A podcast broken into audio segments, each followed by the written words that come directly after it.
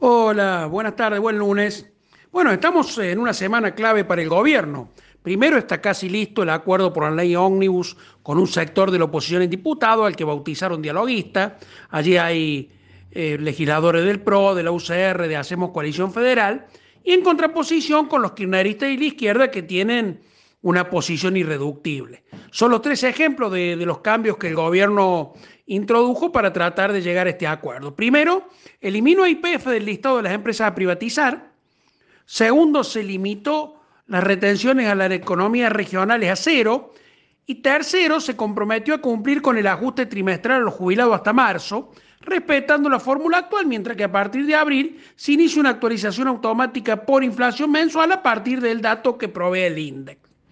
Eh, son, como dijimos, apenas tres de, de muchos cambios más y que si no hay desacuerdo de, último momento, ya están plasmados en un proyecto corregido que solo requiere dictamen para llevarlo al recinto.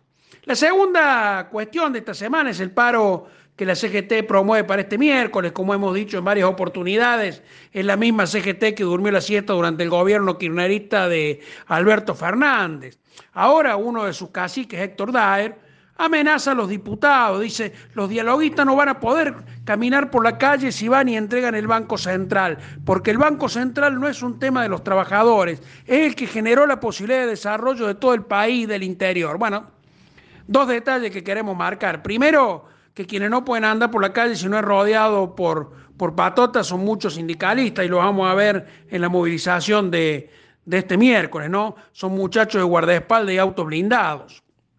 El otro punto es observar que el Banco Central es la autoridad financiera. No será el Banco Nación, que efectivamente era la banca federal por antonomasia a la que se refería a dar. como fuere, vamos a ver qué capacidad de respuesta espontánea tienen estos gremialistas, que vieron cómo la inflación se comía los ingresos, cómo la pobreza escalaba al 50% y que ahora quieren ir a la calle en sociedad con el kirchnerismo que causó estos mismos estragos. Mientras tanto, nos tendremos que acostumbrar a escuchar a vaticinios de la caída del actual gobierno, ¿no? Con falsos profetas como el publicista amigo Alberto Fernández, Enrique Elvistur, que le prestaba el departamento al homeless, que luego se convirtió en presidente y que hoy vive en España. Le dejo un fuerte abrazo hasta mañana.